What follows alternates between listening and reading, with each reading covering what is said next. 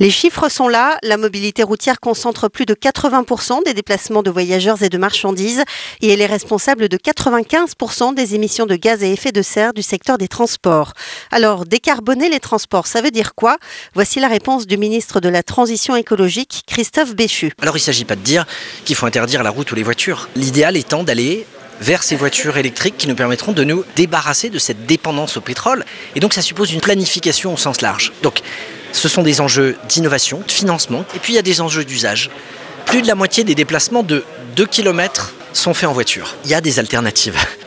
Il y a de la sobriété, il y a à regarder avec les entreprises comment dans certains cas on peut faire en sorte euh, d'aller vers du télétravail pour limiter des déplacements qui ne sont pas obligatoires. On peut faciliter le covoiturage. Deux dans une voiture, c'est tout de suite 50% de moins, à la fois de consommation pour le climat et pour le porte-monnaie.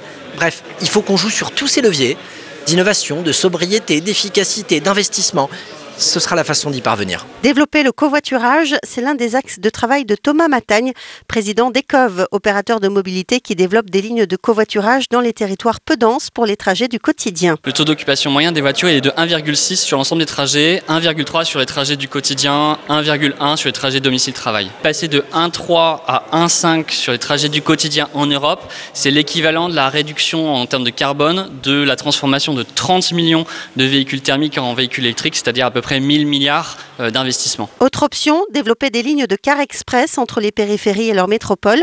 François Durovray, président du conseil départemental de l'Essonne. Un autre enjeu, à mon sens, c'est de massifier l'usage de la route, non pas en mettant davantage de voitures, mais en mettant des véhicules avec plus de capacité. Et ma proposition, c'est de développer des lignes de car express qui permettent de relier les périphéries à leur métropole et d'assurer à leurs usagers un temps de transport euh, rapide, économique, décarboné et euh, très rapide à mettre en œuvre pour les collectivités que nous sommes. Une solution qui, d'après l'élu, se veut beaucoup moins coûteuse à la fois pour la collectivité publique et pour les particuliers.